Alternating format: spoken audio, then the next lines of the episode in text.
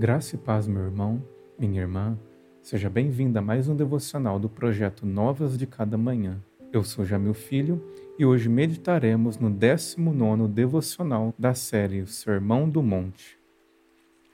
Entre em acordo depressa com o seu adversário que pretende levá-lo ao tribunal. Faça isso enquanto ainda estiver com ele a caminho, pois caso contrário, ele poderá entregá-lo ao juiz e o juiz ao guarda e você poderá ser jogado na prisão. Eu lhe garanto que você não sairá de lá enquanto não pagar o último centavo. Mateus capítulo 5, versos 25 e 26. Cristo continua tratando acerca da reconciliação com o próximo e nos apresenta um cenário de urgência. Entre em acordo depressa com seu adversário, nos orienta o Mestre. Jesus orienta seus discípulos para que busquem a reconciliação antes que o caso se agrave. É muito mais fácil e simples resolver as divergências enquanto estas ainda não chegaram ao tribunal. É menos doloroso dar o braço a torcer reconhecendo o próprio pecado contra o irmão do que era aguardar até as últimas consequências. Embora a ilustração apresentada nos leve a interpretar a situação num contexto meramente judicial e civil, podemos extrapolar o ensino de Cristo aplicando a mesma ideia à efemeridade da vida. Quantos hoje não estão pagando até o último centavo por um desentendimento com seu irmão não resolvido enquanto este ainda estava vivo? Quanto remorso e arrependimento não seriam evitados se ouvíssemos a orientação do Mestre? Dietrich Bonhoeffer nos escreve em seu livro Discipulado: Ainda vivemos no tempo da graça, pois ainda há um irmão ao nosso lado. Ainda estamos com ele a caminho. Diante de nós está o juízo. Ainda podemos buscar o acordo. Ainda podemos pagar a dívida a quem somos devedores. Chegará a hora em que seremos julgados, então será tarde, pois aí haverá justiça e punição até o último centavo.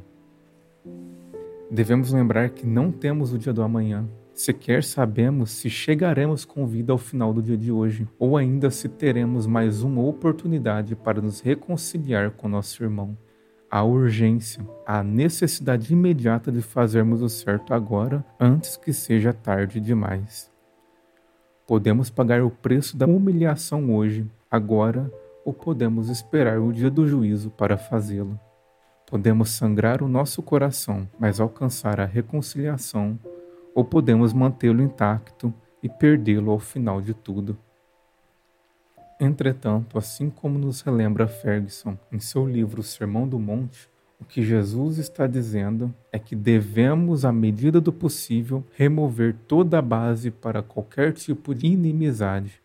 Ele, porém, não está dizendo para lavarmos a roupa suja em público, mas para tratar urgente completamente qualquer conflito que tenhamos antes que a situação cause assassinato espiritual. A reconciliação proposta e exigida pelo Mestre não é uma apresentação dos erros provocados pelo outro. O discípulo não caminha em direção a seu irmão para apontar as falhas dele, mas para reconhecer suas próprias transgressões a cura para o desentendimento não passa na tentativa de tratar o coração do outro, mas o próprio coração. Não se trata em remover do olho alheio o cisco, mas em retirar a trave que há em seu próprio olho. Como nos descreve Bonhoeffer, é um duro caminho que Jesus exige de seus discípulos. É um caminho de humilhação e vergonha, mas é o caminho a Ele, o irmão crucificado, e por isso é o caminho da graça. Feche os seus olhos e ore comigo. Pai, oro a Ti pedindo para que com Teu Espírito ajude-me a reconhecer a urgência e a necessidade de reconciliar com meu irmão.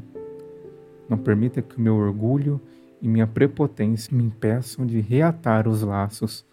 Não permita que eu venha levar o meu desentendimento até as últimas consequências, até o dia em que o Senhor se assentará como juiz e exigirá pagamento até o último centavo.